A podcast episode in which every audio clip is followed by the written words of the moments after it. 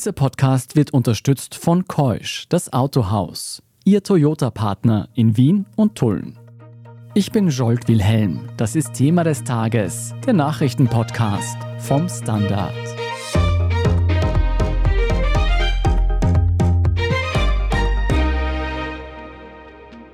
Well, sir, uh, if we don't pay and we're attacked by Russia, will you protect us? Das ist Donald Trump. Und er sagt in dieser aktuellen Wahlkampfrede, dass er als Präsident der USA verbündete NATO-Staaten nicht mehr schützen würde, wenn sie nicht ihren vollen Beitrag zahlen. No, I would not protect you. In fact, I would encourage them to do whatever the hell they want. You gotta pay. Russlands Präsident Putin könne sich dann sein nächstes Kriegsziel frei aussuchen, selbst wenn es im Westen liegt. Die Verteidigung westlicher Bündnispartner und auch Demokratien, das ist ihm völlig gleichgültig. Wieso US-Präsidentschaftskandidat Trump den russischen Diktator Putin gegen befreundete Länder aufhetzt, Darüber sprechen wir heute und darüber, wie gefährlich das alles ist. Erik Frei, du bist leitender Redakteur beim Standard und du hast wohl genauso aufgehorcht wie viele andere politische Beobachter, als Trump am vergangenen Wochenende in einer Rede das westliche Militärbündnis NATO angegriffen hat. Was hat er da genau gesagt?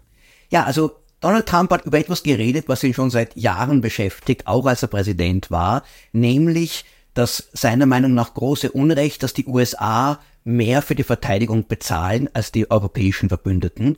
Und er sieht das immer als eine Art von, die Europäer bezahlen ihre Rechnungen nicht, die Rechnung nicht für die Verteidigung ihrer eigenen Länder, ihre eigene Sicherheit. Er sieht das immer so, als wären man Geschäftspartner und der eine wird vom anderen über den Tisch gezogen.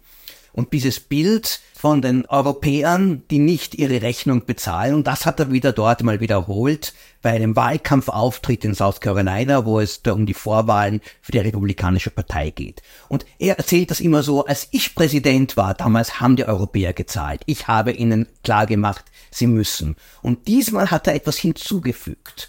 Er hat nämlich auf die angebliche Frage eines europäischen Staatschefs, wie er es genannt hat, eines Präsidenten eines großen Landes, der ihn gefragt haben soll, werdet ihr Amerikaner uns verteidigen, wenn wir nicht bezahlen, hat er nicht nur gesagt nein, sondern hat dann gesagt, ich werde sie, also sprich die Russen ermutigen, das zu tun, wozu sie zur Hölle Lust haben. Und das klang natürlich danach, ich möchte, dass Wladimir Putin euch dann angreift und ich werde das nicht nur nicht verhindern, sondern werde es sogar fördern. Und dieser Gedanke hat einen besonderen Schrecken ausgelöst, weil als Donald Trump Präsident war, war noch Putin jemand, mit dem man vielleicht noch sich auf ihn irgendwie verlassen konnte, aber inzwischen hat er die Ukraine überfallen und die Frage, was geschieht als nächstes in Europa, wen wird Putin als nächstes angreifen, ist etwas, was jeden beschäftigt. Also damit hat Trump außerdem die Grundlagen des westlichen Bündnisses, der NATO, dass man gegenseitig eine Verteidigungsverpflichtung eingegangen ist, egal ob jetzt zuletzt das Verteidigungsbudget eines Landes etwas höher oder niedriger war, hat er hier eindeutig und klar in Frage gestellt. Wissen wir denn, von welchem Vertreter und von welchem Land er gesprochen hat in seiner Rede? Wer käme denn hier in Frage? Das wissen wir nicht. Ein Präsident eines großen Landes könnte eigentlich nur Frankreich gewesen sein, aber es ist eher unwahrscheinlich, dass Emmanuel Macron Trump diese Frage stellt. Ob die damalige deutsche Kanzlerin Merkel das gemacht hätte, würde ich auch nicht sagen. Ich vermute, diese Gespräche haben nie stattgefunden, sicher nicht auf diese Weise. Trump erfindet hier etwas, was einfach seinem eigenen Selbstbild passt. So er als der gönnerhafte Pate eigentlich, der hier seinen Schutzschirm ausbreitet, aber fragt, na, habt ihr euer Schutzgeld auch wirklich bezahlt und wenn nicht, dann lasse ich euch hier in eurem eigenen Dreck stecken und dann werdet ihr schon sehen, was passiert. Ja, es klingt so ein bisschen, als würde er diesen fiktiven Staatschef erpressen, mit dieser Art das zu formulieren. Ist das auch ein Freibrief für Russland, westliche Länder anzugreifen, wenn Trump wieder US-Präsident würde? Also wir reden ja von Ländern wie Italien, Deutschland, Ungarn oder Kanada, die alle Teil des NATO-Bündnisses sind. Ich glaube nicht, dass Trump sich das auf diese Weise irgendwie durchdacht hat. Dieser Satz war auch in seinem Redemanuskript nicht drinnen. Das war ziemlich spontan, so aus dem Bauch heraus erzählt. Und ich glaube auch gar nicht, dass er jetzt sich gedacht hat, ja, dann möchte ich, dass Putin angreift. Aber allein, dass er das so in den Raum stellt, na, dann werdet ihr schon sehen, dann möchte ich, dass euch was passiert. So im Sinne von ein Mafia-Pate, der sagt, na, pass auf deine Kinder gut auf, ist eine sehr bedrohliche Sprache. Und vor allem wird damit eigentlich klar, es ist diesem amerikanischen ehemaligen Präsidenten und möglicherweise zukünftigen Präsidenten völlig gleichgültig, ob jetzt in Europa hier ein Krieg ausbricht oder nicht. Hauptsache, ihm geschieht kein Unrecht, Hauptsache, die Rechnungen werden bezahlt. Und das hat er ja auch ganz klar gesagt, nachdem er das erzählt hat. Man muss seine Rechnungen bezahlen und dann sagt er dazu, und nachdem ich das gesagt habe, dann ist das Geld sofort geflossen. Also Trump ist hier mehr ein mafiöser Geschäftsmann als ein Staatsmann, aber natürlich wäre er als Führer der Supermacht nicht nur für seine eigenen Bücher und Bilanzen zuständig, sondern auch für die Sicherheit Europas und der Welt. Und da schaut es dann mit so einem Denken nicht sehr gut aus. Was du gesagt hast, dass es Trump anscheinend völlig egal ist, wenn in Europa ein Krieg geführt wird, spiegelt das auch seine Ansichten und seine Haltung zum Ukraine-Krieg wider? Das kann man wohl sagen. Er behauptet ja immer, unter mir wäre dieser Krieg nie ausgebrochen. Er sagt auch, wenn ich wieder Präsident bin, kann ich ihn innerhalb kürzester Zeit beenden.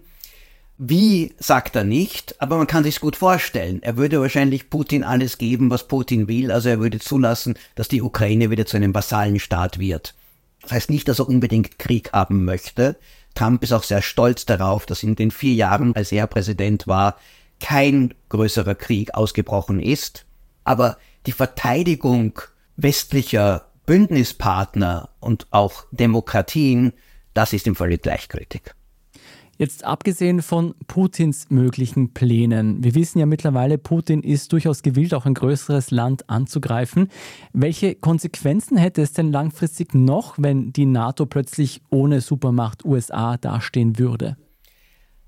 Ich glaube, ein Bündnis wie die NATO kann nicht ohne eine Führungsmacht funktionieren. Du brauchst einen, der die Führung in die Hand nimmt, der doch bestimmt, in welche Richtung es geht, und dort auch zu einem größeren Einsatz bereit ist. Es ist kein Zufall, dass die USA mehr für Verteidigung ausgeben als die meisten europäischen Staaten. Das liegt in der Natur einer solchen Führungsmacht. Danach versucht man dann die anderen zu überzeugen, dass sie auch ihren Beitrag leisten, was nicht immer gelingt, aber zumindest teilweise schon. Aber wenn die USA herausfallen würde oder wenn Trump das Desinteresse zeigen würde, dass er zum Beispiel in einem anderen Bereich als Präsident gezeigt hat, nämlich als es um den weltweiten Freihandel ging, in der Welthandelsorganisation.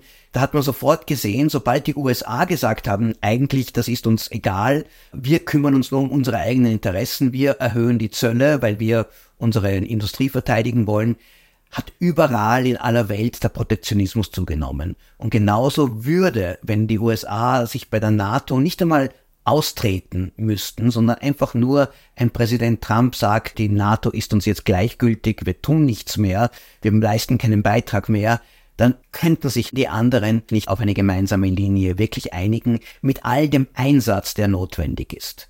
Das gelingt in der Europäischen Union bei wirtschaftlichen und gewissen anderen Themen zumindest in Ansätzen, aber beim Thema Sicherheit, Verteidigung wäre die Uneinigkeit und auch das Trittbrettfahrertum einfach so stark, dass dann Europa und der Westen sehr, sehr schwach gegenüber den Bedrohungen des 21. Jahrhunderts dastehen würde. Was würde das für die Rolle Chinas bedeuten, wenn die NATO plötzlich so geschwächt dastehen würde unter einem US-Präsident Donald Trump? Naja, die NATO ist ja das nordatlantische Bündnis, also spielt im Ostasien, dort wo China seine Hauptinteressen hat, keine zentrale Rolle. Aber genauso wie Trump sagen würde, ich tue nichts für euch, für die Franzosen oder für die Deutschen oder für die Letten und die Polen, würde das genau die gleiche Botschaft an die Südkoreaner, an Japan und auch an Taiwan schicken. Er hat ja auch schon immer wieder diesen Ländern auch vorgeworfen, dass sie nicht genug für die Verteidigung ausgeben, dass sie die USA, den amerikanischen Steuerzahler ausnützen.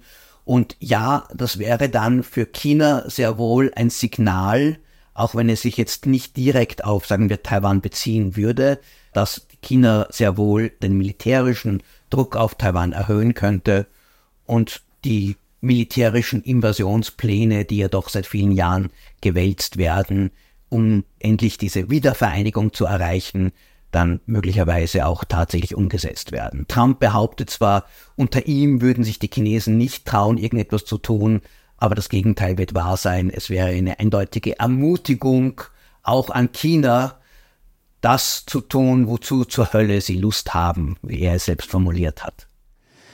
Was sagt denn die NATO-Führung dazu, wenn ihr wichtigstes Mitglied plötzlich sagen würde unter Trump, na, das ist uns nicht mehr wichtig oder wir treten sogar aus? Was sagen denn die betroffenen Länder dazu? Dass die USA tatsächlich austreten würden, ist unwahrscheinlich, weil der Kongress in weiser Voraussicht ein Gesetz verabschiedet hat, dass nur mit Zustimmung des Senats ein solcher Austritt möglich sein wird und das mit einer großen Mehrheit. Das ist eher unwahrscheinlich. Aber allein wenn die USA wenn eine Trump-Regierung sagt, wir kümmern uns nicht mehr um die NATO, dann hätte das den gleichen Effekt. Für die NATO-Partner ist das ein erschreckendes Szenario. Vor einigen Jahren gab es auch in Europa Stimmen, die gesagt haben, die NATO ist möglicherweise obsolet.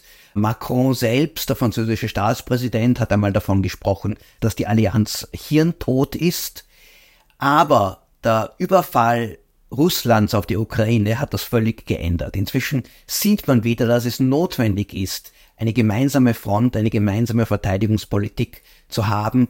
Erstens als Abschreckung, um auch Putin klarzumachen, es gibt rote Linien und die beginnen dort, wo die NATO steht, nämlich bereits im Baltikum, auch in Finnland jetzt seit kurzem und in Polen und im Extremfall auch, um in der Lage zu sein, sich effektiv zu verteidigen. Und die NATO-Partner, die sehen mit Schrecken einem möglichen Wahlsieg von Donald Trump entgegen, weil sie sagen, das letzte Mal war die NATO noch nicht in diesen Jahren von 2017 bis 2021 vielleicht nicht so zentral, weil da gab es in Europa keine große Krise in der Sicherheit, aber seit dem Überfall Russlands auf die Ukraine brauchen wir diese NATO wie ein bisschen Brot. Und wenn uns dieses Stück Brot weggeht, dann werden wir sicherheitspolitisch verhungern. Und man darf nicht vergessen, sollte Trump wirklich Russland dazu ermutigen, ein NATO-Land anzugreifen, dann würde das ja für die anderen NATO-Mitglieder bedeuten, dass sie zurückschlagen müssten. Dann käme es zu einem Flächenbrand. Ja, ich würde aus dieser Ermutigung für Putin jetzt nicht die große Sache machen. Das war, glaube ich, eher nur so dahingesagt. Ich glaube nicht, dass Trump bewusst möchte, dass Russland angreift. Aber allein, dass er das so in den Raum stellt, na, dann könnte ich euch auf diese Weise bestrafen, indem ich Putin schicke, sag, tut's denen was an, weil die zahlen mir nicht meine Rechnungen, zeigt mit welcher Nonchalance, mit welcher Unernsthaftigkeit er doch an diese tatsächliche große Bedrohung herangeht.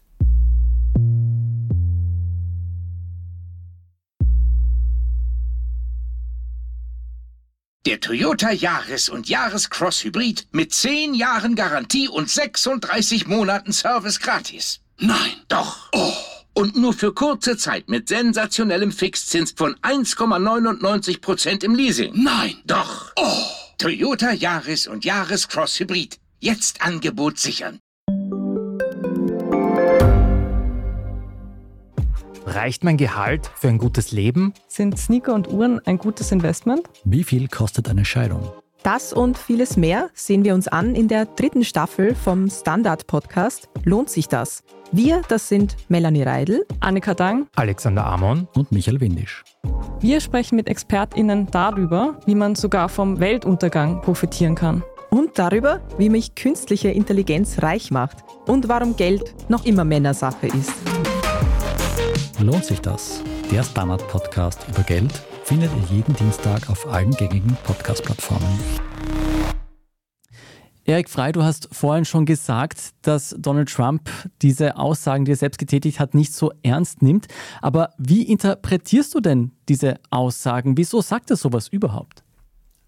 Trump ist als Politiker einer, der eigentlich fast immer aus dem Bauch heraus agiert und dem es immer nur um eine einzige Sache geht, um sich selbst.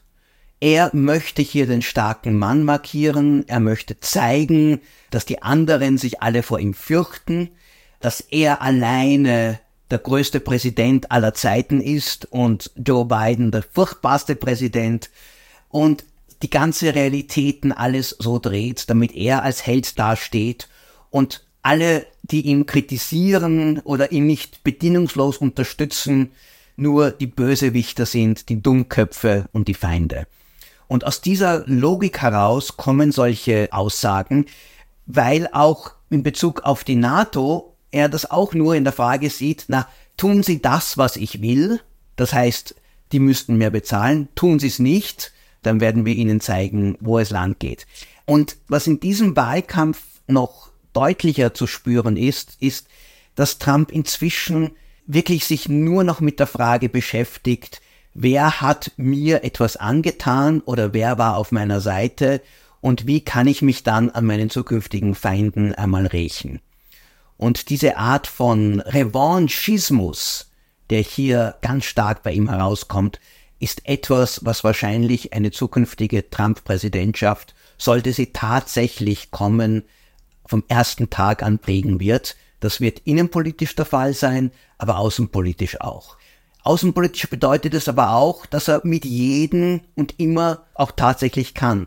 Trump hatte nie irgendwelche moralischen Prinzipien, denen er gefolgt ist.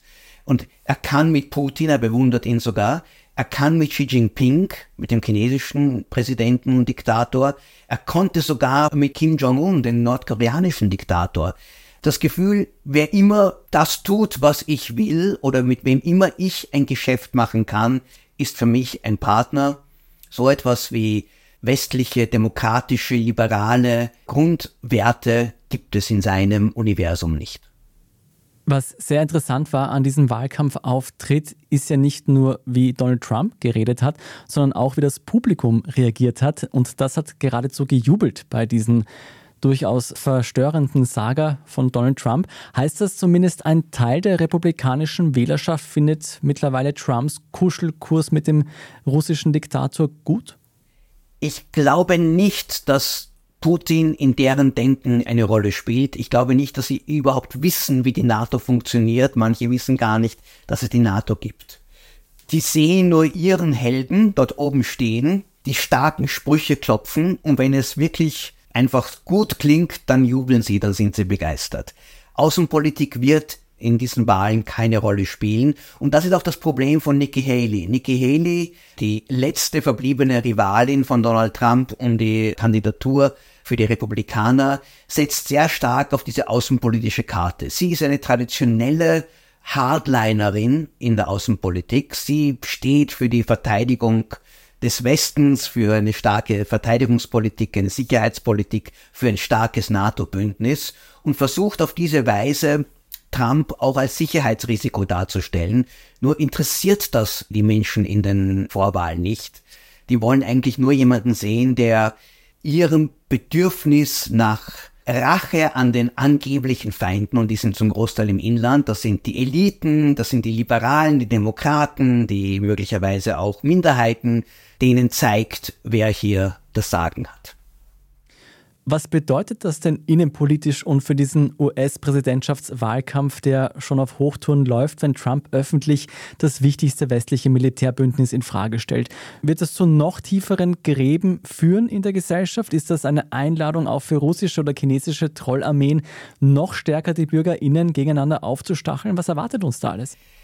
Also die Polarisierung, die Trump vorantreibt, ist vor allem innenpolitisch und kulturell motiviert und zieht auch auf diese Themen viel, viel weniger auf die Außenpolitik. Das einzige Thema, das auch Trump tatsächlich weltpolitisch immer bewegt hat, war gar nicht Verteidigung, sondern Handel. Er ist ein durch und durch ein Protektionist, er ist überzeugt, dass eine Handelsbilanz, die negativ ist, wie ein Verlust eines Unternehmens ist und ein Handelsbilanzüberschuss, also wenn die USA mehr exportieren als importieren, dass es dann wie ein Gewinn ist, und er glaubt, dass Protektionismus hier nützt. Und deswegen hat er in seiner Zeit als Präsidentschaft vor allem diese harte, aber oft auch meist protektionistische Handelspolitik vorangetrieben. Aus diesem Grund, und das ist ja ganz interessant, wenn man sich fragt, na ja, es gibt zwei Mächte da draußen, die gerne den amerikanischen Wahlkampf beeinflussen würden. Das ist Russland und China und die das möglicherweise auch tun können, aber höchstwahrscheinlich auf verschiedenen Seiten. Denn Putin möchte unbedingt, dass Trump wiedergewählt wird, weil dann weiß er, dass dann die Ukraine praktisch den Krieg verloren hat, dann hat er sein Kriegsziel erreicht. China hingegen möchte wahrscheinlich eher eine zweite Biden-Präsidentschaft haben, weil die Unberechenbarkeit, die sie bei Trump erlebt haben, etwas ist, was den chinesischen Streben nach einer gewissen Sicherheit, auch um die eigene Wirtschaft wieder ins Lot zu bringen, sehr widerstrebt. Und Trump, der dann immer wieder dann möglicherweise, was er auch getan hat, China als Feindbild nimmt, der hat ja damals in der Corona-Pandemie praktisch den Chinesen vorgeworfen, dass sie ganz bewusst die Welt vergiften und andere Angriffe hat er getätigt. Ich glaube, wenn China hier sich in den amerikanischen Wahlkampf einschaltet, dann eher gegen Trump als für Trump. Aber die Tatsache, dass eigentlich die Rationalität, die Argumente, die tatsächlichen nationalen Interessen in so einem verrückten Wahlkampf oder in einem so einer verrückten Rhetorik, wie Trump sie betreibt, keine Rolle mehr spielen, gibt all diesen Trollarmeen, die da mit irgendwelchen Fake News die sozialen Medien überschwemmen, ganz besondere Möglichkeiten. Es wird ein wahnsinnig spannender Wahlkampf, wenn nicht nur links und rechts und Republikaner und Demokraten gegenüberstehen, sondern auch Russland und China sich einmischen auf den verschiedenen Seiten. Wir haben jetzt über die geopolitische Komponente gesprochen und über die innenpolitischen Aspekte. Aber worüber wir nicht gesprochen haben, so ausführlich ist, wir müssen ja auch über Trump als Person reden. Der hat auch schon als Präsident wirklich brutale und teils sehr wirre Reden gehalten. Aber was er bisher in diesem Wahlkampf abgeliefert hat, ist vielleicht noch mal ein Stück auffälliger und vor allem diese NATO-Aussage hat doch sehr viele vor den Kopf gestoßen. Besteht denn die Möglichkeit, dass wir hier auch einfach einen Mann erleben, der zunehmend entgleist, der sich nicht mehr unter Kontrolle hat? Also so ganz hat er sich nie unter Kontrolle gehabt, aber es hat sicher doch zugenommen. Die Wahlniederlage von 2020, die er ja nie eingestanden hat, hat ihn innerlich tief getroffen und die Tatsache, dass er jetzt innerhalb seiner Partei wieder voll im Aufwind ist und diese Chance hat, wieder zurückzukehren und Rache zu nehmen an allen, die ihm das angetan haben, scheint hier sein Selbstbewusstsein noch weiter zu stärken. Wenn man Trump auf der Wahlkampftour beobachtet, er wirkt unglaublich dynamisch, er wirkt selbstbewusst. Was er sagt, ist völlig gleichgültig. Hauptsache ist, wie er es sagt. Und diese Dynamik und diese Stärke, die er hier ausstrahlt, die ist etwas, was ihm zumindest im republikanischen Vorwahlkampf sehr viel nützt, aber gleichzeitig ihm auch dazu verleitet, dass er sich überhaupt keine Gedanken mehr macht, ob er das, was er sagt, irgendwelchen Sinn ergibt. Und das führt dazu, dass ja eigentlich er und Biden möglicherweise gleich viele solche Fehler machen, falsche Aussagen machen, verwechseln, Sachen vergessen. Aber bei ihm wirkt es einfach, als wäre es ein ganz natürlicher Ausdruck eines Menschen, der halt gelegentlich nicht immer genau so drauf achtet, wie er spricht, aber ganz genau weiß, was er will.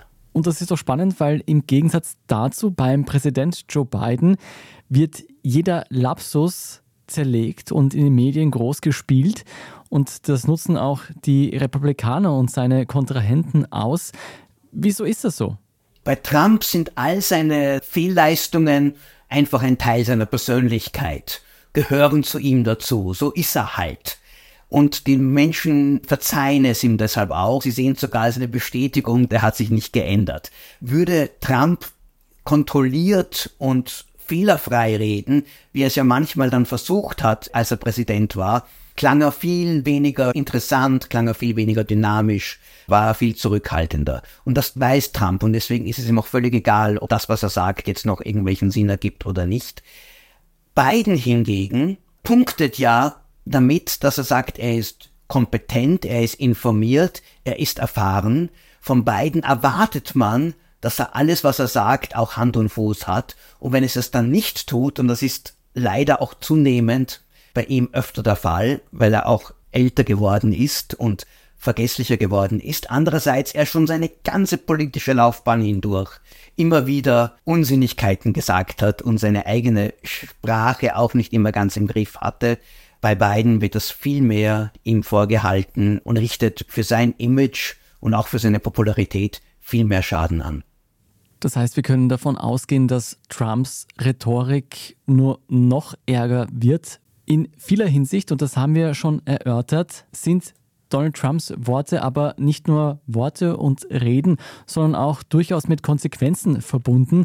Man denke nur an den Sturm aufs Kapitol und jetzt zündelt er auch noch auf geopolitischer Ebene damit, dass Putin unter seiner Präsidentschaft auch mit einem NATO-Staat vielleicht tun und lassen könnte, was er wolle.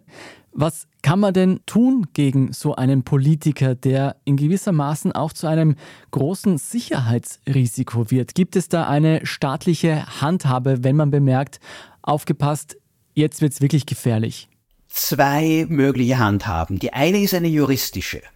Es gibt in der Verfassung eine Klausel, die sagt, wenn jemand eine Rebellion gegen den Staat durchgeführt hat, einen Aufruhr angeführt hat, dann darf er nicht mehr für öffentliches Amt gewählt werden.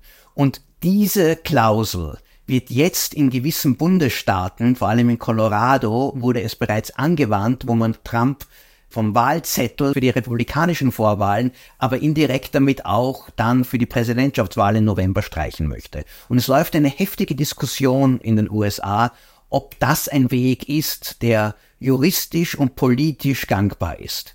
Das Spannende daran ist, dass von juristischer Seite kommen immer mehr Verfassungsrechtsexperten, die sagen, wenn man diese Klausel wirklich richtig auslegt, dann trifft sie eindeutig auf Trump zu. Genau das war gemeint. Jemand, der seine Anhänger aufruft, das Kapitol zu stürmen, weil er seine Niederlage bei den Wahlen nicht akzeptieren will. Genau das wollten damals in den 1860er Jahren nach dem amerikanischen Bürgerkrieg die damaligen Abgeordneten und Senatoren erreichen, dass der von der Wahl ausgeschlossen wird.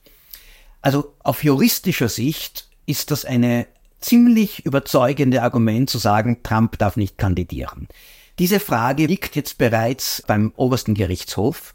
Und dort sind die Mehrheit der Richter sogenannte Originalisten, die immer sagen, wir müssen uns überlegen, was wurde eigentlich gemeint, als ein gewisses Gesetz oder eine gewisse Verfassungszusatz formuliert wurde. Also eigentlich müssten die sehr wohl dem folgen und sagen, nein, wir erlauben Trump überhaupt keine Kandidatur.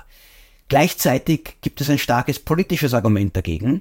Und das ist, wenn du einen Kandidaten, den zumindest eine starke Minderheit und möglicherweise sogar eine knappe Mehrheit dieses Landes als Präsidenten haben will, wenn du den von der Wahl ausschließt, dann schaffst du eigentlich erst die Grundlage für eine völlige Spaltung bis hin zu einem Bürgerkrieg. Das ist einfach zu gefährlich. Und das dritte Argument der Höchstrichter ist, dem sie folgen werden, und sie werden sagen, na ja, einzelne Bundesstaaten dürfen das nicht machen. Wenn, dann müsste das der Kongress irgendwie entscheiden. Und der Kongress wird das sicher nicht entscheiden, weil das auch nicht so leicht durchzusetzen ist. Daher, juristisch wird Trump mit größter Wahrscheinlichkeit nicht zu stoppen sein. Das heißt, es gibt nur noch eine Möglichkeit, ihn zu verhindern. Und das sind die Wählerinnen und Wähler, die im November zur Wahl gehen werden und zwischen einem Donald Trump, der nicht wirklich zurechnungsfähig, möglicherweise aber auf jeden Fall gefährlich ist und einem Joe Biden, der halt zunehmend alt wird, aber immer noch zumindest eine vernünftige Politik betreibt. Und die ganze Welt wird darauf starren und hoffen, dass diese Entscheidung im Sinne auch der amerikanischen Demokratie und auch der Weltordnung ausfällt. Erik Frei, danke für deine Einschätzung. Sehr gerne. Und Sie bleiben jetzt noch am besten dran, denn gleich geht es weiter mit unserem Meldungsüberblick. Da sprechen wir unter anderem über das Urteil im Prozess gegen Kabarettist Florian Schäuber. Wenn Sie uns bis dahin schon mal unterstützen wollen, dann machen Sie das gerne über ein Standard-Abo. Alle Infos dazu finden Sie auf abo.derstandard.at. Wir sind gleich zurück. Der Toyota Yaris und Yaris Cross Hybrid mit 10 Jahren Garantie und 36 Monaten Service gratis. Nein, doch. Oh. Und nur für kurze Zeit mit sensationellem Fixzins von 1,99% im Leasing. Nein, doch. Oh. Toyota Yaris und Yaris Cross Hybrid. Jetzt Angebot sichern. Gibt es außerirdisches Leben? Haben Tiere ein Bewusstsein? Können wir durch die Zeit reisen? Es gibt so viele große Fragen, die uns Menschen seit Jahrtausenden beschäftigen. Aber erst jetzt kann die Wissenschaft Antworten darauf liefern. Oder neue Rätsel entdecken. Ich bin Tanja Traxler. Und ich bin David Rennert. Im Standard-Podcast Rätsel der Wissenschaft gehen wir großen Fragen der Menschheit auf die Spur. Wir fragen Wissenschaftlerinnen, was in schwarzen Löchern passiert. Wo die Aliens bleiben. Und die Fusionskraftwerke. Und wo die Mathematik an ihre Grenzen stößt. Rätsel der Wissenschaft. Jeden Mittwoch eine neue Folge. Überall, wo es Podcasts gibt.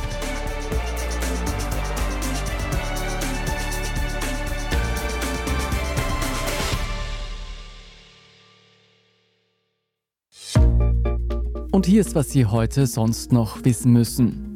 Erstens, der Kabarettist Florian Schäuber ist wegen übler Nachrede schuldig gesprochen worden. Hintergrund ist eine satirische Kolumne im Standard, in der Schäuber dem heutigen Chef des Bundeskriminalamts Andreas Holzer vorgeworfen hatte, bei früheren Ermittlungen gegen die FPÖ und deren Ex-Chef Heinz-Christian Strache untätig gewesen zu sein. Es ging dabei um jene Verdachtsmomente, die später zum Ibiza-Video und den weitreichenden Folgen für die österreichische Politik geführt haben. Holzer hatte Schäuber wegen übler Nachrede geklagt. In erster Instanz wurde die Klage abgewiesen, weil es sich bei dem Text um Satire gehandelt hat. In zweiter Instanz wurde Schäuber jetzt schuldig gesprochen. Das Urteil ist nicht rechtskräftig. Warum dieser Prozess für die Meinungs- und Pressefreiheit in Österreich so problematisch ist und wie brisant eigentlich die Vorwürfe gegen die Polizei sind, können Sie in unserer gestrigen Folge von Thema des Tages nachhören. Den Link finden Sie in den Show Notes.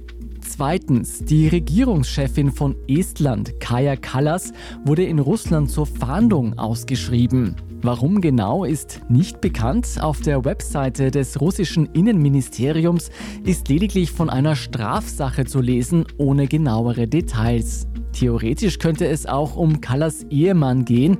Der war in der Vergangenheit bereits im Fokus der Öffentlichkeit, weil er Geschäftsverbindungen nach Russland haben soll, trotz strenger Sanktionen, die das verbieten. Kaja Kallas und ihre estnische Regierung sind zentrale Unterstützerinnen der Ukraine im Kampf gegen Russland. Vergangene Woche war Kallas auch als Gast von ÖVP-Kanzler Karl Nehammer auf dem Opernball.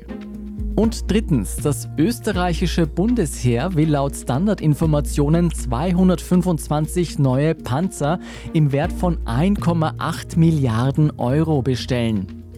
Es geht dabei nicht um klassische Kampfpanzer, sondern um das Modell Pandur, das vor allem für den Transport von Truppen eingesetzt wird. In diesem Bereich ist es aber eines der modernsten Fahrzeuge der Welt. Entwickelt wurde es eigens in Österreich von der Firma Steyr. Befürworter der Panzerbestellung betonen deshalb, dass das viele Geld für die neuen Panzer die österreichische Wirtschaft ankurbeln würde. Fraglich ist aber, ob das Bundesheer überhaupt genug Personen hat, um die neuen Panzer zu bedienen. Außerdem gibt es Kritik rund um die Frage, ob neue Panzer eine sinnvolle Verteidigungsstrategie für ein kleines, neutrales Land wie Österreich sind. Mehr zu dieser Panzerbestellung und alle weiteren News zum aktuellen Weltgeschehen lesen Sie wie immer auf der Standard.at. Und wenn Sie noch mehr Standard-Podcasts hören wollen, dann habe ich noch einen Hörtipp für Sie. Und zwar beschäftigt sich heute unser Schwester-Podcast Lohnt sich das in der aktuellen Folge damit, ob man mit Dropshipping Geld verdienen kann oder sogar reich werden kann. Wenn Sie wissen wollen, wie das geht, ob das geht und was es überhaupt mit Dropshipping auf sich hat, dann hören Sie am besten in die neue Folge von Lohnt sich das herein, überall wo es Podcasts gibt. Wenn Sie Feedback haben für Thema des Tages oder interessante Themenvorschläge, dann schicken Sie uns diese am besten an podcast.derstandard.at. Und wenn Sie uns dabei unterstützen wollen, dass noch mehr Menschen unsere Podcasts hören, dann geben Sie uns gerne eine 5-Sterne-Bewertung auf der Podcast-Plattform Ihrer Wahl.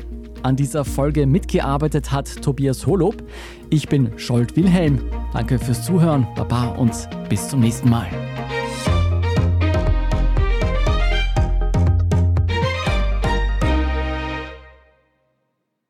Der Toyota Yaris und Yaris Cross Hybrid mit 10 Jahren Garantie und 36 Monaten Service gratis. Nein, doch. Oh.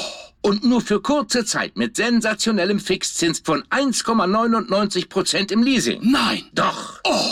Toyota Yaris und Yaris Cross Hybrid. Jetzt Angebot sichern.